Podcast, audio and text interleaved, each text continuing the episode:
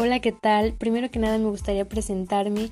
Soy estudiante de la licenciatura en psicología. Mi nombre es Guadalupe Lobato del Carmen y el día de hoy hablaré de un tema de suma importancia sobre los 10 principales cuidados que se deben implementar a un adulto mayor. Esto con la finalidad de concluir ya mi trabajo final de la materia que actualmente curso, que es en psicología del adulto mayor. Y bueno, para comenzar a hablar de este tema, es importante que todas las personas que tenemos un adulto mayor en casa aprendamos sobre el tema de envejecer y renovemos estas ideas equivocadas que tenemos de, esta etapa que si es una enfermedad, que si debemos eh, tratar a las personas mayores como niños, que si son personas ya improductivas e inclusive frágiles. La verdad es que estamos en un gravísimo error al pensar que todas las personas mayores tienen estas características por el simple hecho de haber llegado ya a esta etapa. Lo más recomendable es que nos informamos eh, adecuadamente de lo que conlleva este proceso y quitarnos ya por completo estas ideas erróneas de que pues una persona mayor ya no puede eh, actuar como una persona normal y continuar con sus actividades que normalmente hacía. Un punto importante aquí es eh, recordarle a la persona que sigue siendo importante para toda la familia y que esto ayude como una motivación para que se sienta más tranquilo y sobre todo que si en algún momento hubo problemas o malos entendidos, pues es la mejor manera de superar los resentimientos y curar las heridas eh, que quedan marcadas dentro de la persona. Esto con la intención de que el adulto mayor tenga más satisfacción en su persona y sobre todo una mejor autoestima. La verdad es que al hablar de una buena vejez no solo depende de la salud y el ánimo, sino que también del apoyo, la comprensión, el cariño que la familia le brinde al adulto mayor. Así que vamos a comenzar ya.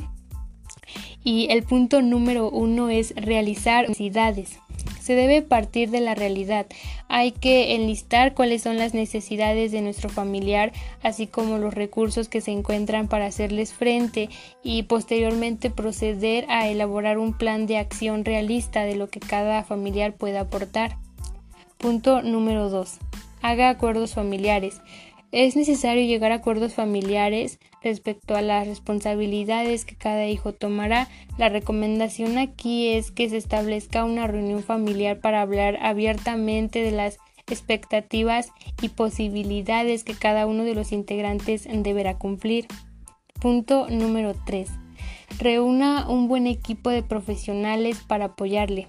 Generalmente un adulto mayor presenta diversas patologías dos principales de ellas es el Parkinson.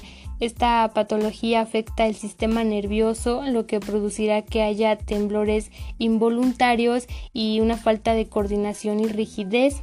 La demencia senil es una de las condiciones más comunes que afecta a los adultos. Esto tiene lugar cuando se comienzan a perder las funciones cognitivas del cerebro y que se puede agravar con el paso de los años y hacer que poco a poco la persona comience a perder la memoria y sobre todo que se vuelva incapaz de realizar sus actividades que normalmente hacía. Es por ello que bueno se recomienda que eh, se contrate un geriatra que pueda guiarles como familia en la atención y el tratamiento de su familiar, eh, además de una asistencia personalizada y sobre todo un apoyo para realizar las actividades sin ningún problema. Punto número 4. Establezca una rutina diaria para su familiar. Es recomendable tener un horario para cada actividad durante el día, comenzando desde el desayuno, el aseo personal, actividades recreativas, sociales, entre otras, para que nuestro familiar se acostumbre sin ningún problema a hacerlas. Punto número 5. Establezca un plan de seguridad. En un adulto mayor se incrementan los accidentes ya que sus sentidos comienzan a disminuir. Les recomendamos hacer una lista de algunos factores de riesgo y tome decisiones al respecto. Para evitar que esto suceda se necesita hacer una revisión del espacio vital del familiar y quitar la mayoría de obstáculos que sabemos que pueden provocar un accidente. Punto número 6. Lleve un registro de los medicamentos. Es común que un adulto mayor consuma varios medicamentos y pueda llegar a confundirse y duplicar la dosis y esto llegue a una tendencia de automedicación. Es por ello que les recomendamos llevar una libreta bitácora con el control diario de cada medicamento y usar pastilleros. Punto número 7. Establezca un plan alimenticio. En la edad de la vejez existe la tendencia a consumir menos alimentos y a que estos sean de un solo tipo. Aquí se recomienda llevar una dieta balanceada para prevenir cualquier problema de salud, además de ayudar a su familiar física y mentalmente. Punto número 8. Ayúdale a mantenerse física y cognitivamente activo. Hay que prevenir la inmovilidad y los trastornos de memoria. Podemos promover la actividad con una simple caminata diaria, sus actividades dentro del hogar, que motiven a su familiar a continuar con una vida activa y saludable. Punto número 9 ayúdale a mantenerse sociablemente conectado. Es importante promover la socialización, claro, con nuestros familiares y permitir la interacción no solo con la familia, sino que también con círculos cercanos de amistades. Esto les ayudará a continuar viviendo eh, una vida de calidad mejor y sobre todo les dará la oportunidad de establecerse nuevas metas. Y ya pasamos al punto número 10, que es el más importante, el brindar afecto, atención y detalles. Sabemos que al fin de cuentas lo más importante es el cariño, el amor que podamos brindarle a nuestro familiar. Tal vez habrá necesidades materiales que sean difíciles de cubrir, pero el tiempo, los detalles y el afecto que día a día les brindamos harán que se sientan felices y amados sin importar las condiciones en las que se encuentren.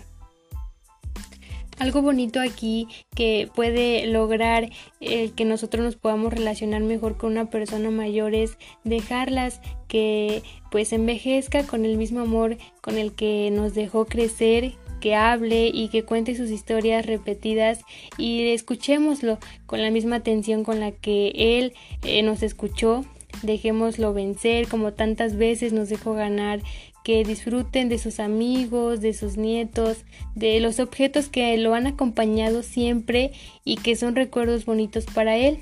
Permitir que se equivoque como tantas veces nos hemos equivocado nosotros.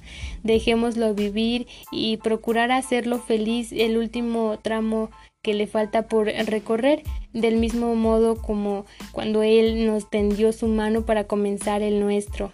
Y bueno, no me queda nada más que concluir ya con esta exposición. Espero haya sido de su agrado y sobre todo que pues esta información sea de gran utilidad para las personas que tienen un adulto mayor en casa.